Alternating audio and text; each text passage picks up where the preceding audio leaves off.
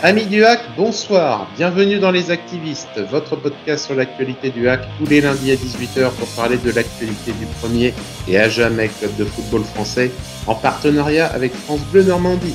Pour nous accompagner ce soir, Romain, fondateur d'Actu. Bonsoir Romain. Salut tout le monde. Florian est également parmi nous. Salut Florian.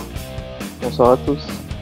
Au sommaire de ce numéro des activistes ce soir, le hack encore né par un chamois, retour sur Hack Niort. Activez-vous vos réactions suite au match de samedi soir. Mercacto, ne rien faire plutôt que mal faire, est-ce que c'est la solution? Et enfin, une petite brève sur le hack, comme vous en avez l'habitude. Cette émission n'est pas la nôtre, c'est la vôtre, et nous allons vous le prouver maintenant. Les activistes numéro 4, c'est parti Encore né par un chamois. Ça pourrait être un titre d'une brève locale dans, dans Paris-Normandie. C'est ce qui s'est passé samedi soir euh, lors de ce hack Niort. Nous allons revenir avec vous sur l'ensemble du match et sur cette défaite amplement méritée pour le hack, tant la domination des chamois a été euh, outrageuse. Nous allons maintenant revenir avec vous sur l'ensemble de ce qui s'est passé en commençant par le détail et l'étude des compositions d'équipe. Il y avait euh, au début, sur la composition du 11 de départ, il y a eu quelques informations.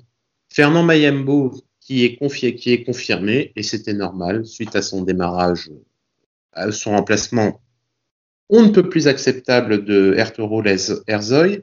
Abdelli écarté, on l'a senti, euh, on le sentait au vu des remplacements, mais peut-être qu'on ne s'attendait pas à celui-là. Euh, Ali, oui, qui a été euh, préféré à Oumout Meras, là aussi une petite surprise et Fontaine dans la composition de, départ en numéro 10, alors qu'on sait que c'est pas son poste. Et on n'a pas été déçu du rendu, vu que de toute façon, on n'attendait pas grand-chose tel qu'il était placé. Romain, qu'est-ce que tu penses de la composition d'équipe que nous a concocté Paul Le Guen pour le match de samedi soir? Bah, c'est vrai, comme tu viens de le dire, on a appris euh, pas mal d'informations avec cette compo, hein, mine de rien. Euh, comme tu l'as dit, donc Mayembo qui est confirmé et euh, ça semblait normal. Euh, une doublette euh, locale Mbemba qui pouvait promettre de belles choses, mais on y reviendra après. Et euh, effectivement, donc nous, on en a déjà discuté de nombreuses fois dans l'émission sur le cas Abdelli. On pensait qu'il sortirait quand Le Guen déciderait peut-être un jour de passer en 4-4-2. Et là, il est sorti. Et c'est quand même très étonnant parce que sur les deux premiers matchs, on sait très bien qu'il peut rien faire en tant que numéro 10 dans sa position puisqu'on joue numériquement inférieur au, à l'adversaire. Euh, et sur le troisième match, c'est vrai que le match de Guingamp, on en a parlé la semaine dernière, il s'est fait manger par Cornet qui était, euh, qui était en feu. Euh, mais du coup, je trouve quand même que l'écarter dès la quatrième rencontre, ça fait un peu mal. Alors après, on n'est pas à l'entraînement, on ne sait pas ce qui s'y passe, on ne sait pas le niveau qu'il a ou comment il donne de sa personne, mais ça me semble un peu prématuré. Surtout pour mettre Fontaine en 10, ça fait quand même déjà plusieurs années qu'on essaye, et pour le moment, enfin en tout cas moi personnellement, je trouve pas que ça porte ses fruits. Euh, voilà, c'est très très très étonnant de voir Abdelli sortir dès maintenant. Cornet Alioui sur les côtés, pourquoi pas, ça, me paraît logique. Meras a certainement la tête ailleurs en ce moment, on l'a lu plusieurs fois dans la presse. Euh, moi, je m'attendais à beaucoup mieux de ces deux joueurs-là hier soir. Pareil, on pourra y revenir.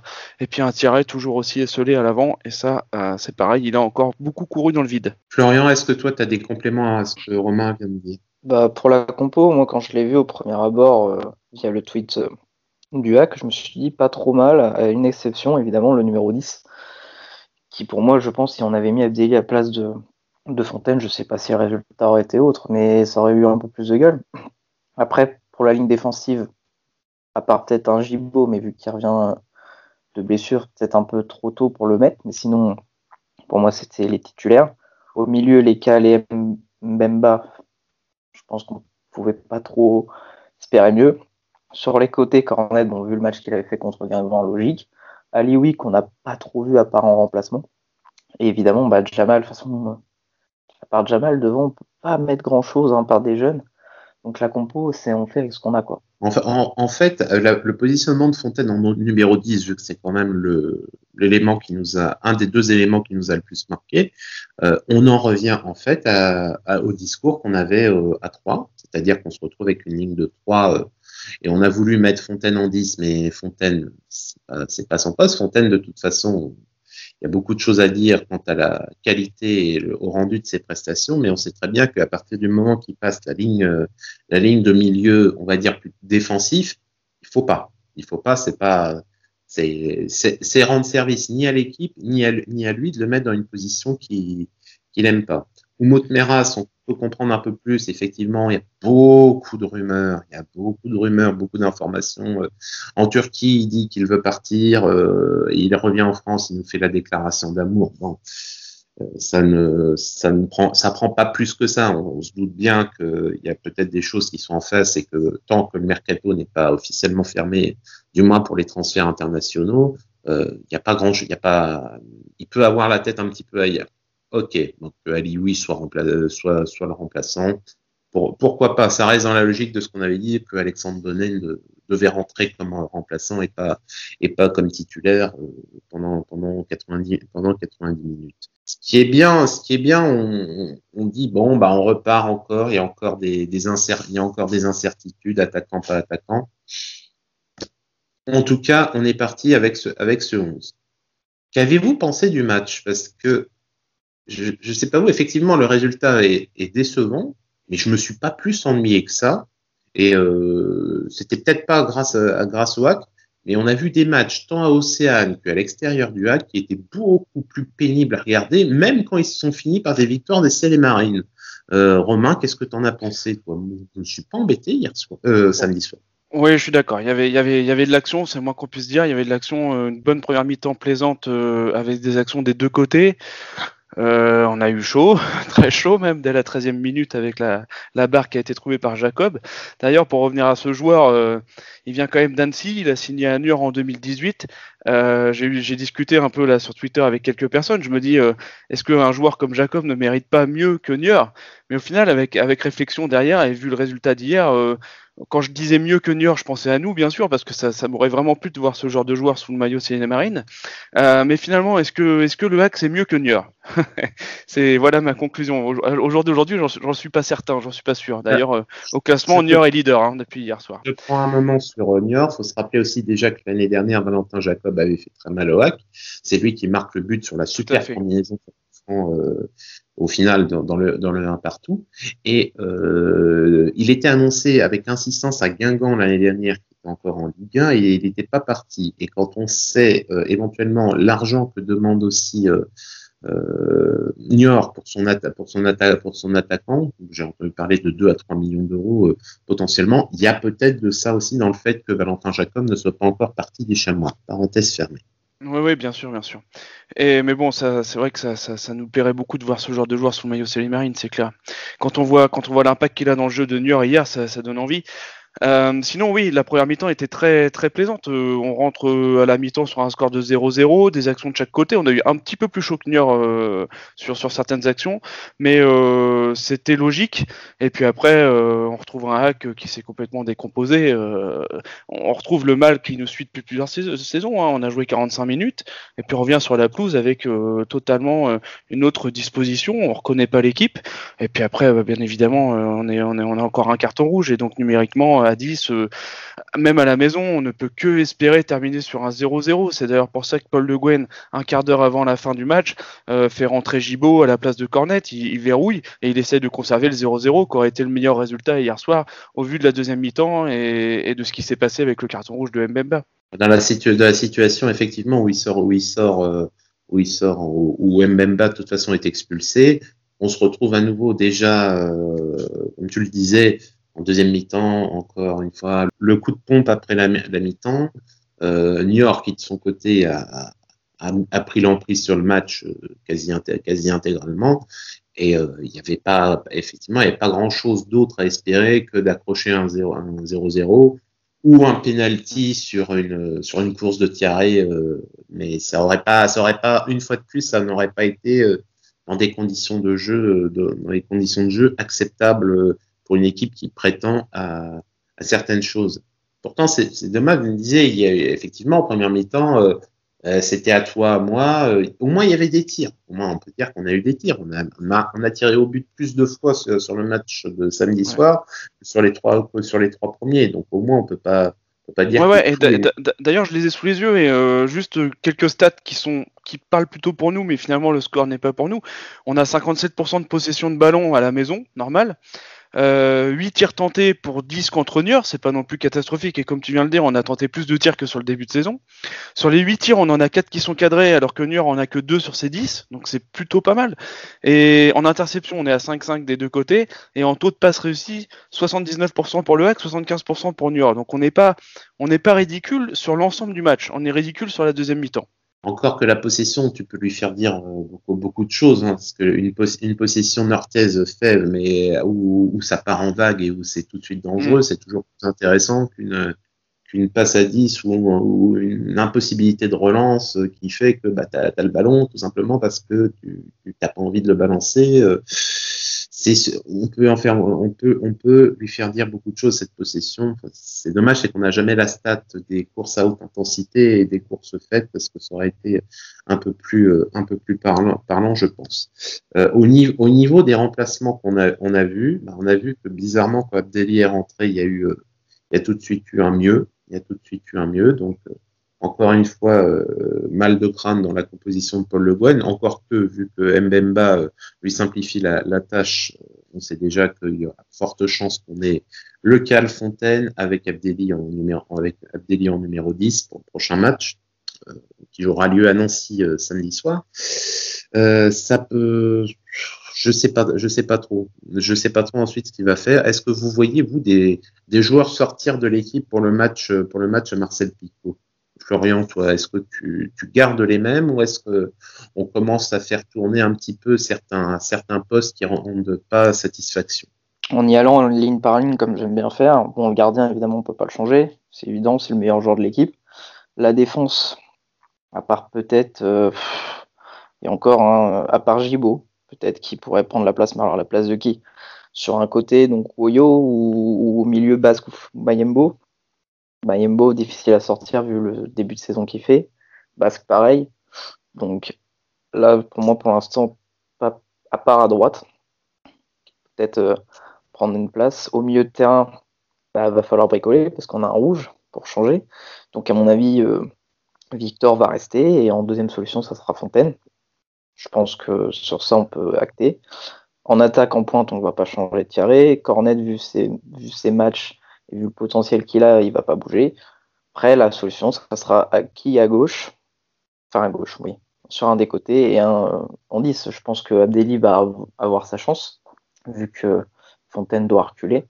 Et après, euh, à savoir s'il compte remettre Meras, s'il remet Meras, ce qui me semble être le meilleur joueur de l'équipe, mais est-ce qu'il vaut mieux jouer avec le meilleur joueur de l'équipe et la tête ailleurs, ou un joueur moins fort mais qui peut être un peu plus impliqué? C'est mm. là la vraie question, que doit se poser euh, Paul Le Guen pour le, pour le prochain match. Ensuite, ensuite, il y a une autre possibilité, c'est de, c'est tu repars là-dessus, tu ne mets pas Abdelli titulaire et tu mets, tu mets Alioui, euh, tu peux mettre Alioui euh, en deuxième attaquant avec Meras, Meras à gauche, c'est-à-dire que Abdelli sort de l'équipe. Mais je vois pas, je vois pas Paul Le Guen sortir les deux attaquants comme ça sur un match, en plus sur un match à l'extérieur, à Nancy, avec euh, tout le contentieux qu'il peut y avoir euh, entre les deux clubs, entre les deux clubs de supporters, mais entre les deux clubs, euh, je, je le vois pas sortir les deux attaquants. Je pense que c'est ce que tu vas dire. Il va mettre il va remettre Meras Abdeli Cornet sur la ligne d'offensif avec Thierry devant. Oui, comme tu, vraiment comme tu le dis, peut-être Pierre Gibaud qui rentre dans l'équipe. À voir, à voir pour le moment ce que ça peut, donner. Est-ce que Romain, toi, est-ce que tu penses qu'on part sur le 11 qu'on vient de, déterminer avec Florian? Ouais, je suis d'accord avec vous, il changera pas son système de jeu sur un match à l'extérieur, c'est clair. S'il doit passer à un moment donné en 4-4-2 avec un support à tirer, il le fera certainement à domicile. Euh, après, franchement, Paul Le Guen a commencé à en parler dans la presse comme quoi Ali Oui pouvait avoir ce rôle de deuxième attaquant. Franchement, ça me plaît pas. Enfin, c'est pas Ali qui me plaît pas. Hein. C'est numériquement, on bricole. Euh, quand on est en 4-4-2, donc du coup, on, on, va pas recruter et on va mettre Ali en, en support. Euh, aujourd'hui, euh, aujourd'hui déjà qui, qui, nous montre ce qui, ce qui vaut sur, sur le côté, euh, il faut absolument recruter quelqu'un devant, même même si j'ai envie de dire même si c'est pas forcément un titulaire dès qu'il dès qu'il arrive, quelqu'un amener déjà au moins de la concurrence et, et que, que, numériquement on soit armé pour pour essayer de faire quelque chose dans cette Ligue 2. Aujourd'hui, c'est pas le cas. On va en reparler de toute façon dans la partie ouais, On, on, en avait fait. L'autre point important du match hier, on en a déjà parlé, un rouge, encore un, encore un petit, encore un, petit rouge pour la route. Et jamais que 4, 4 en 4 matchs, c'est ça? Euh, Le deuxième pour Mbemba, euh, là, euh, je ne sais pas si vous avez lu les interviews de Paul Le Guen, il y a une différence de traitement que j'attendais de voir justement. Parce que Ertugrul Alzoy, à la suite de son carton rouge à, à 3, il avait pris la foudre il avait vraiment pris la foudre. Euh, Paul Le Guen avait vraiment montré euh, en public qu'il n'était pas content. Le discours est quand même beaucoup plus nuancé pour Nolan, Nolan Mbemba, qui est quand même à deux rouges en deux, en deux titularisations. Je ne sais plus s'il était titulaire à trois. Euh, mais ce qui est certain, c'est que le tacle d'hier n'a pas sa place sur un terrain de foot. C'est dangereux.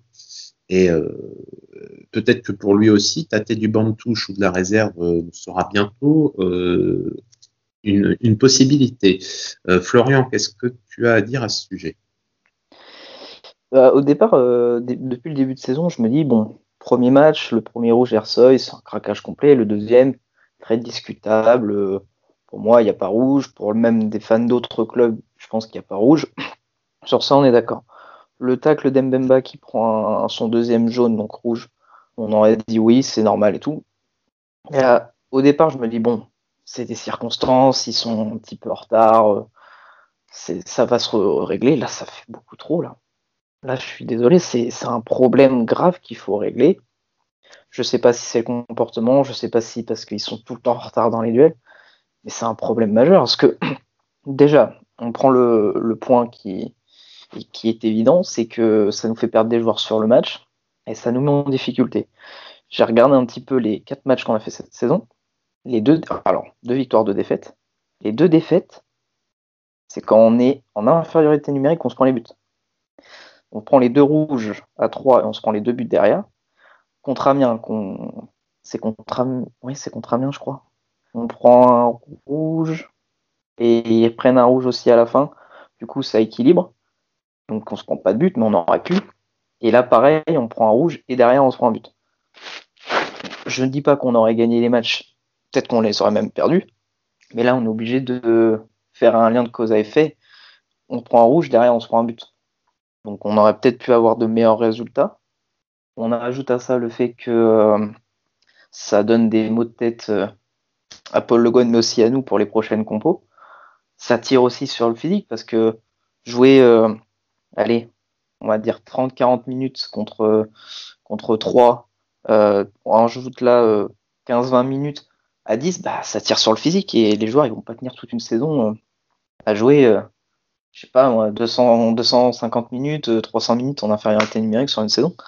Donc ça commence à être un, un problème plus que grave et c'est très énervant, même très frustrant quand on regarde les physionomies de match, même si on est dominé, peut-être qu'à 11, on ne les perd pas ces matchs. On aura peut-être euh, deux points de plus ou même peut-être une victoire, je sais pas. C'est énervant et c'est pour l'objectif qui est fixé euh, par le club et par euh, et l'envie des supporters, bah, c'est contradictoire. Romain, est-ce que tu as quelque chose à apporter en plus? Non, elle est très intéressante, l'analyse de Florian. la cause à effet, effectivement, les, les, deux défaites sont, sont là quand, quand, il y a des cartons rouges. moi, moi, je me demande qu'est-ce quel discours Apple Le Guen avec ses joueurs? Euh, Parce que, ok, on, peut, dire à ses joueurs qu'il faut être agressif en milieu de terrain, gagner la bataille du mètre terrain, récupérer des ballons, gratter des ballons. Mais là, on voit bien que là, même la faute d'hier soir, le gars, il y va avec les deux pieds en avant. Euh, encore une fois, il n'y a, pas, de réel danger euh, sur l'action. Non, non, c'est inadmissible. Après, j'ai vu qu'il avait eu, un traitement de faveur. c'est étonnant, c'est étonnant ce qu'on a pu lire sur la sur la déclat de Paul de, Paul de Guen après le match. Euh, comme tu le dis, on, verra, euh, on verra ce qu'il va en faire, on verra s'il va pas euh, un peu le punir en réserve. Enfin, en tout cas, Nolan Mbemba, il va falloir qu'il réfléchisse un petit peu par rapport à son début de saison. il veut, il veut, il a le souhait de s'imposer, il a le souhait de jouer. et ben quand on veut jouer et être titulaire à tous les matchs, déjà, il faut pas être suspendu un match sur deux déjà. C'est sûr. Bon, je pense qu'on a, on en a fini avec ce match. Je voulais quand même qu'on finisse en disant bravo Niort, parce qu'on a, on a vu une belle équipe qui pratique un, un football plaisant. On leur souhaite, euh, on leur souhaite euh, vraiment une, une, belle saison parce que c'est, c'est rendre honneur au football que de le pratiquer comme ça. Merci. Et, euh, je, je, voudrais ajouter aussi de, ça fait plaisir de revoir euh, Dylan Louiser sur un terrain titulaire et qui s'est imposé depuis quelques années à Niort. Ça fait plaisir de voir qu'il a réussi à s'imposer ailleurs que Kovac. On lui, souhaite lui aussi, une belle saison et une belle carrière par la suite. Nous en avons terminé avec vous. Maintenant, chers amis auditeurs, c'est à vous. Activez-vous sur le match. C'est parti.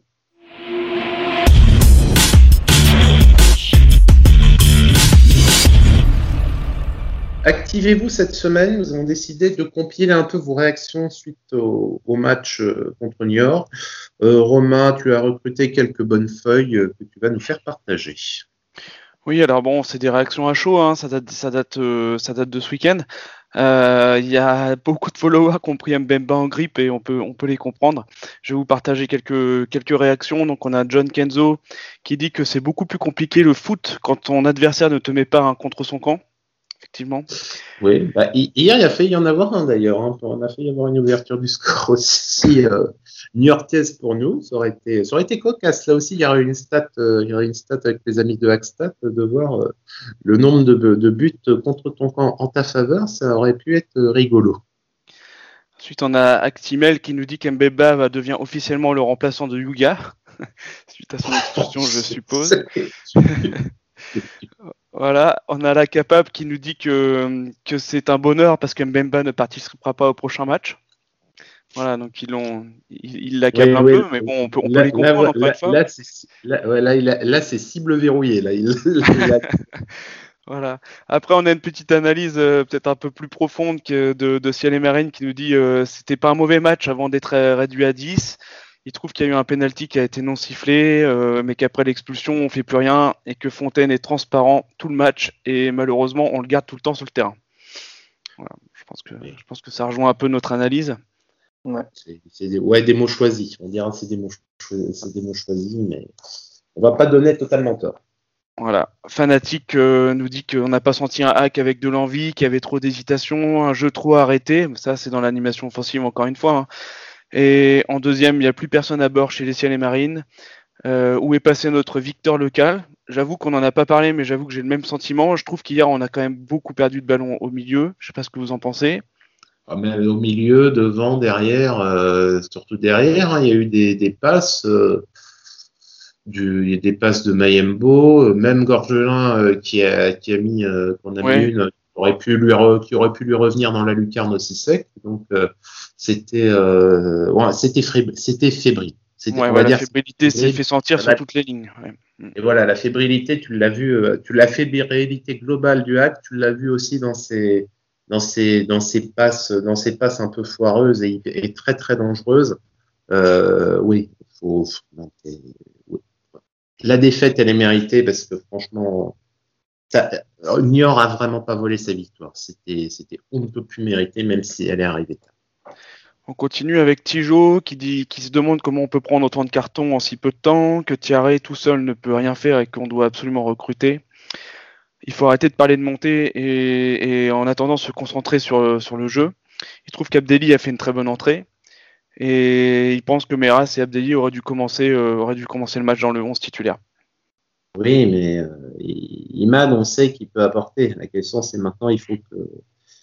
Imad, Imad, on va pas lui donner de, droit à l'erreur. C'est ça. On en revient aux discussions qu'on a depuis, euh, qu'on a, a commencé les activistes. C'est que c'est que Imad, euh, Imad il, sort tout de suite de l'équipe alors que bah, il est, il est la, variable d'ajustement. Pour payer ce terme, je pas. Et on voit bien que Imad, quand il est en condition, bah, il va te faire des dribbles, il va te faire des passes, des passes comme il faut. Il a même failli, il a même failli être le héros euh, samedi soir en égalisant dans les arrêts de jeu. Hein. Il a failli, ouais. ça pas passé à grand chose. Il y a, on ne dise pas qu'il n'y a pas quelque chose à faire avec Imad. Il y a, il y a, il y a bien évidemment quelque chose à faire. On a, on a d'autres réactions. Donc, il y a Tyrannor qui trouve que la recette pour battre ce genre d'adversaire ne sera jamais trouvée. Quoique York, à mon avis, a quand même évolué aussi de son côté. Donc, c'est pas, c'est peut-être pas le New York qu'on a connu finalement sur les autres saisons, mais effectivement, on a, on a toujours pas réussi à les battre. Euh, on a Steve qui nous dit euh, no comment, c'est le hack, un recrutement limité, un jeu défensif, bref, une saison en milieu de tableau. L'avenir nous dira si Steve, euh, si Steve voit vrai. Et puis, je voulais juste faire un petit clin d'œil, c'est à Guillaume Beuzelin, parce qu'il y, y a, son neveu sur les réseaux et qui, nous, qui a réagi à, notre tweet, qui s'appelle Logan Beuzelin, et qui nous dit que l'intelligence de certains responsables de ces deux défaites, donc ça revient encore au carton rouge, les tacles de Boucher aussi loin de son but alors qu'il y a zéro danger. Il se pose la question comment c'est possible? Voilà. Et après, je peux terminer par euh, la réaction de Camille qui euh, nous dit un Mbemba inutile, un Thierry trop seul, un Woyo laissant des énormes espaces. Le cas, les fontaines sont fantomatiques, mais malgré la défaite, la défense fait le taf. Oui. Qu'est-ce que vous pensez de toutes ces réactions?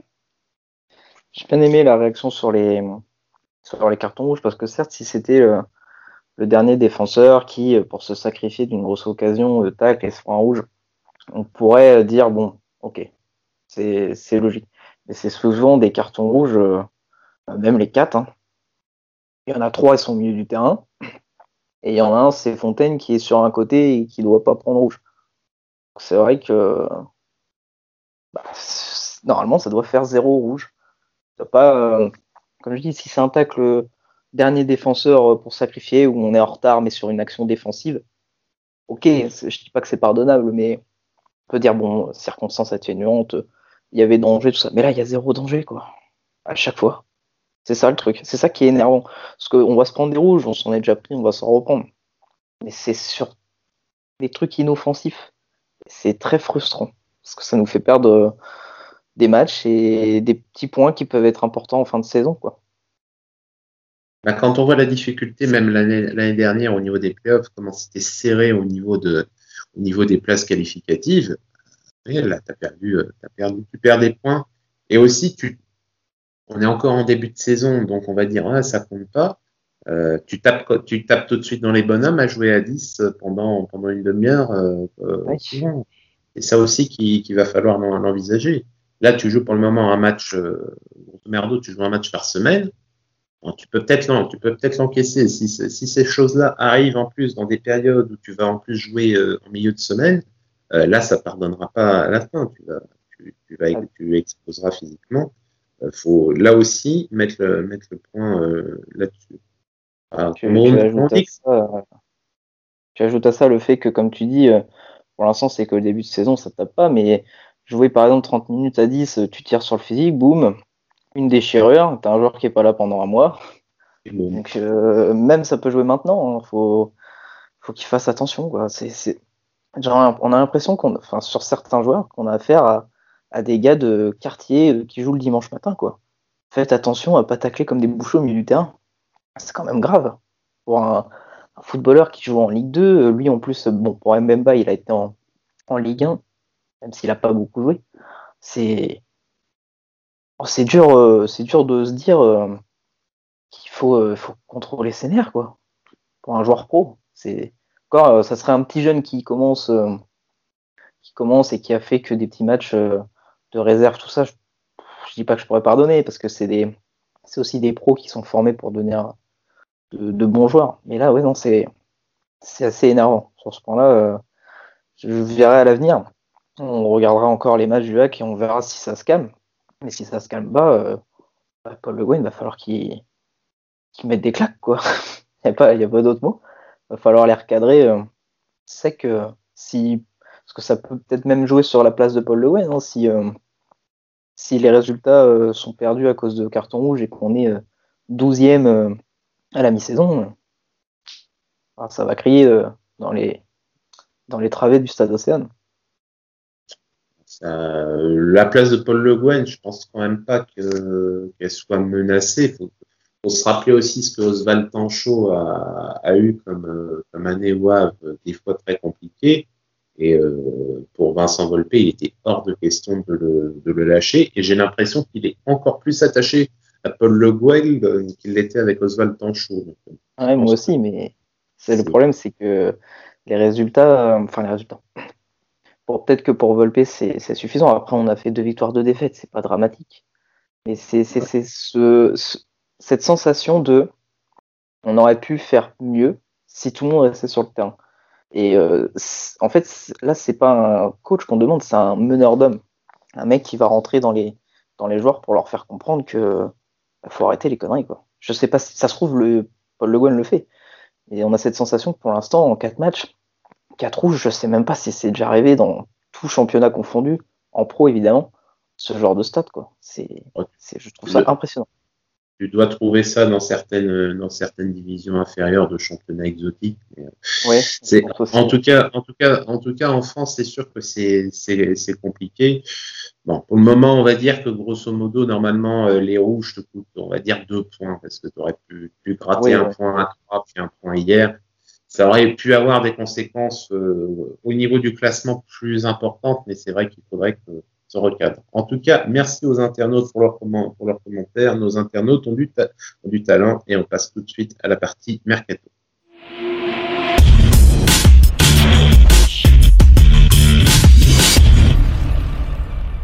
Mercato, ne rien faire plutôt que de mal faire. Euh, les portes commencent à se fermer gentiment les unes après les autres. Donc, on a appris euh, la semaine dernière que Guillaume O'Haraud restait sur son premier objectif d'être en Suisse et a donc signé au Sion. Bonne chance à lui, surtout quand on connaît le président Constantin qui est un grand consommateur d'entraîneurs. Et on a vu aussi que pour Karim El Berkaoui, c'était très compliqué. On entend, euh, on entend des choses, euh, je ne sais pas si elles ont été justifiées ou pas, mais des folies en termes de demande salariale de la part de son agent. On comprend peut-être mieux maintenant pourquoi euh, Karim n'est pas venu tout seul alors que son agent n'a pas eu son laissez-passer. Euh, messieurs, je ne sais pas vous, mais j'ai l'impression qu'on commence gentiment là depuis la semaine dernière. Il y a eu un changement dans le discours des, dirigeants du HAC, y compris de Paul Le Guen, pour nous préparer gentiment au fait que peut-être éventuellement, bah, il y aurait personne qui viendrait pour remplacer vraiment Tino Kadewere. Je sais pas vous, mais euh, à ce rythme-là, peut-être qu'on va refaire signer Joseph Mendes. Euh, Florian, qu'est-ce que t'en dis? Avant d'attaquer le, point coup de gueule, je pense que c'est la journée coup de gueule pour, euh, pour cette émission. On avait trois postes, allez, on va dire deux sur, voire trois, qui était ciblé. L'attaquant, ça on le savait. Un milieu si lesquels il partait. Pour l'instant, il est là, mais on a eu des rumeurs. Donc ça commençait un peu à chercher. Et possiblement un défenseur suite au début de saison euh, un peu cata de, de notre charnière, mais qui maintenant va beaucoup mieux. Pour ces deux derniers postes, chercher, ça peut être compliqué. Surtout qu'avec lesquels on ne sait pas s'il part, s'il reste. Donc trouver un remplacement avec un joueur qu'on ne sait même pas s'il part, c'est compliqué, je pardonne. Pour les défenseurs, je pense qu'ils se sont laissé le temps et ils se disent on a Jibo, on a Basque, on a Mayembo Ersoy, c'est ok. Mais par contre, et là je vais, ça, ça me fait grincer des dents, on connaît le départ de Tino depuis le mercato d'hiver. On est en septembre. Que qu'a fait la cellule de recrutement? Alors certes, ils ont pisté des joueurs, mais le mercato, ça se fait pas que quand ça ouvre on peut regarder les joueurs avant, se faire une liste, il demande au coach quel est le profil que, tu veux dans ton équipe. Le coach il sort le profil qu'il souhaite et ensuite il cherche derrière. Et là, j'ai l'impression de janvier à septembre, alors il y a eu la pause Covid, il n'y a rien eu. Il y a eu des pistes. Alors il y a eu des soucis administratifs, puis des faux espoirs avec bon, avec euh, tout ça. Mais on sait qu'on a une carence à ce poste. On n'a qu'un vrai attaquant. Il n'y a rien. Il n'y a absolument rien. C'est le néant. Le seul truc qu'on a eu à se mettre sous la dent, c'est euh, un contrat, enfin un mi-contrat où le joueur devait venir, mais il n'a pas pu à cause des trucs administratifs. Ah, c'est. Enfin. Je, je comprends pas. Je suis. C'est un club qui est soi-disant. Enfin, qui est pas soi-disant, c'est un club pro, c'est un club de deuxième division française, donc un championnat quand même assez respectable. Il n'y a pas eu un mouvement pour un poste où on sait depuis la mi-saison dernière qu'on va être en carence l'année suivante. Ça fait quand même, euh, ça fait quand même euh, peur et c'est aussi encore assez énervant sur ce sujet. Quoi. Comme dirait Paul Le Guen, c'est compliqué. Romain, qu'est-ce que tu as à ajouter? Alors, je suis comme toi, je sens un changement d'attitude dans les discours des dirigeants et de Paul Le Guen, et je trouve ça totalement inacceptable. Depuis le mois de janvier, comme l'a dit Florian, on sait très bien que Tino Kadewere va partir. Euh, j'ai même voulu moi euh, poser la question directement à Paul Le Guen en appelant France Bleu vendredi dernier. Malheureusement, j'ai pas pu euh, pas pu passer à l'antenne, mais je voulais m'entretenir directement avec lui. Je vais profiter des activistes pour le faire. je, je, je comprends pas la situation dans laquelle on est. On est, on est le 20 septembre, le mercato se termine le 5 octobre. Je comprends absolument pas qu'on n'ait pas à te trouver de remplaçant à Tino Kadewere. J'en ai un peu marre d'avoir des pistes. Euh, alors cette année c'était Guillaume Moirot. Euh, euh, bien sûr, j'aurais vraiment aimé le voir revenir, mais dès le départ, si on sait que le gars, il a un salaire qu'il a et, et on sait très bien que pour des raisons économiques, pour les impôts qui sont meilleurs, enfin qui sont mieux en Suisse au niveau de la situation pour les impôts pour les joueurs de foot, je veux dire, si on part avec cet handicap, pourquoi on essaye? Ça, me rappelle le Nasri, ça me rappelle Ben Arfa. Il y en a marre de, de, voilà, de s'épuiser sur ce joueur de ce, genre de profil. Quand on voit, quand on voit des Jacob à et l'impact qu'ils ont, on en a parlé tout à l'heure, on sait, c'est 2-3 millions. Mais finalement, pourquoi on s'épuise ailleurs? Euh, On a un Volpe qui arrête pas de nous dire euh, que ce n'est pas un problème d'argent pour le moment, moi, j'en, enfin, j'ai pas vu d'argent sortir. Euh, à chaque fois qu'on l'interroge là-dessus, il dit qu'il réinvestit l'argent dans le club. Ça, je veux bien le croire, dans les infrastructures, euh, peut-être chez les féminines, peut-être dans des, dans des activités qu'il essaye de développer autour du club. Mais à un moment donné, il va falloir quand même mettre le carnet de chèques sur la table et amener un attaquant. Je vois pas comment on peut faire autrement. Je l'ai dit tout à l'heure, ça ne me plaît pas du tout ce discours de dire que Alioui va pouvoir jouer le rôle de, de, de deuxième attaquant. Euh, non, non, numériquement, ça ne va pas le faire. Aujourd'hui, le hack dans sa configuration actuelle, moi je le vois euh, septième, sixième de Ligue 2. Comme l'année dernière, c'est c'est pas mal, mais euh, à un moment, tu vas te retrouver avec avec une absence au poste où t'as pas de t'as pas de, de backup et ça va faire comme ça. L'année dernière, quand un de nos deux attaquants été blessé, c'est ça redescendait d'un ça redescendait d'un niveau. Je n'ose même pas imaginer si Jamal se pète euh, prochain, prochainement. Euh, parce qu'on sait très bien que derrière, il y a Godwin Benetil, on en entend parler, il est, bon, il est bon, oui. Et ensuite, quand, à 19 ans, tu fais tes débuts euh, en Ligue 2, si, si ça réussit, c'est magnifique, mais il y a quand même plus de chances que, surtout dans, la, dans les circonstances où on le lance, que, ça, que ça rate et ce serait, ce serait, ce serait dommage. Euh, si vous voulez vraiment, cher ami auditeur, vous faire mal, euh, reprenez les interviews de Paul Le Guen depuis juin, vous les, même si vous avez des autres dirigeants, vous les faites et vous, vous les faites euh, d'enfiler et vous verrez, il y a un petit affléchissement du discours et là c'est très net là depuis, depuis, depuis deux semaines. On espère quand même qu'il y a un dossier qui est, au fond d'un placard euh, du hack qui sur lequel il y a marqué ne pas, ne pas divulguer secret qui est en cours de négociation pour qu'on amène du renfort.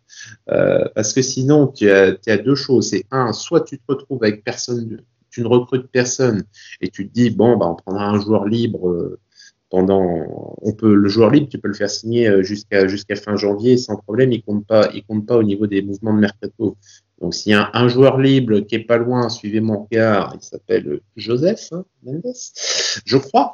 Et donc, c'est pas, pas du tout impossible qu'il y ait une, piste comme ça qui, qui sorte. Ou alors, tu vas faire un achat panique et tu vas, te retrouver encore avec un, un Hervé Basile qui a été euh, qui est acheté et qui au final tu vas l'avoir sur les bras parce que tu as acheté parce qu'il fallait acheter et, au final, bah, tu as mal, fait ton coup parce qu'il ne correspond pas à ce que tu cherches et tu te le traîneras comme un boulet parce que personne ne voudra le prendre. On espère juste que ça soit vite dégagé euh, au niveau du problème. Voilà, pour l'émission est bientôt terminée. Nous avons encore une petite brève pour vous. Brève du hack, c'est maintenant.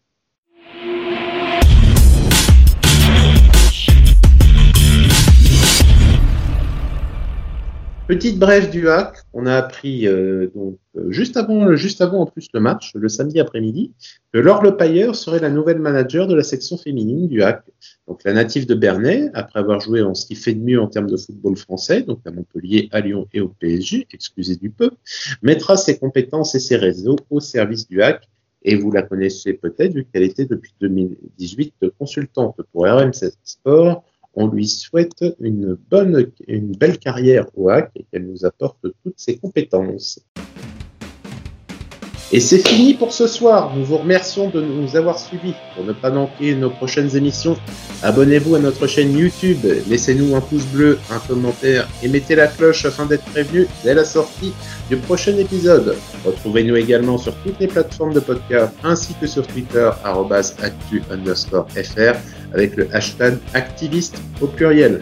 Rejoignez-nous également sur le site actu.fr pour recevoir nos alertes articles et concours de pronostics.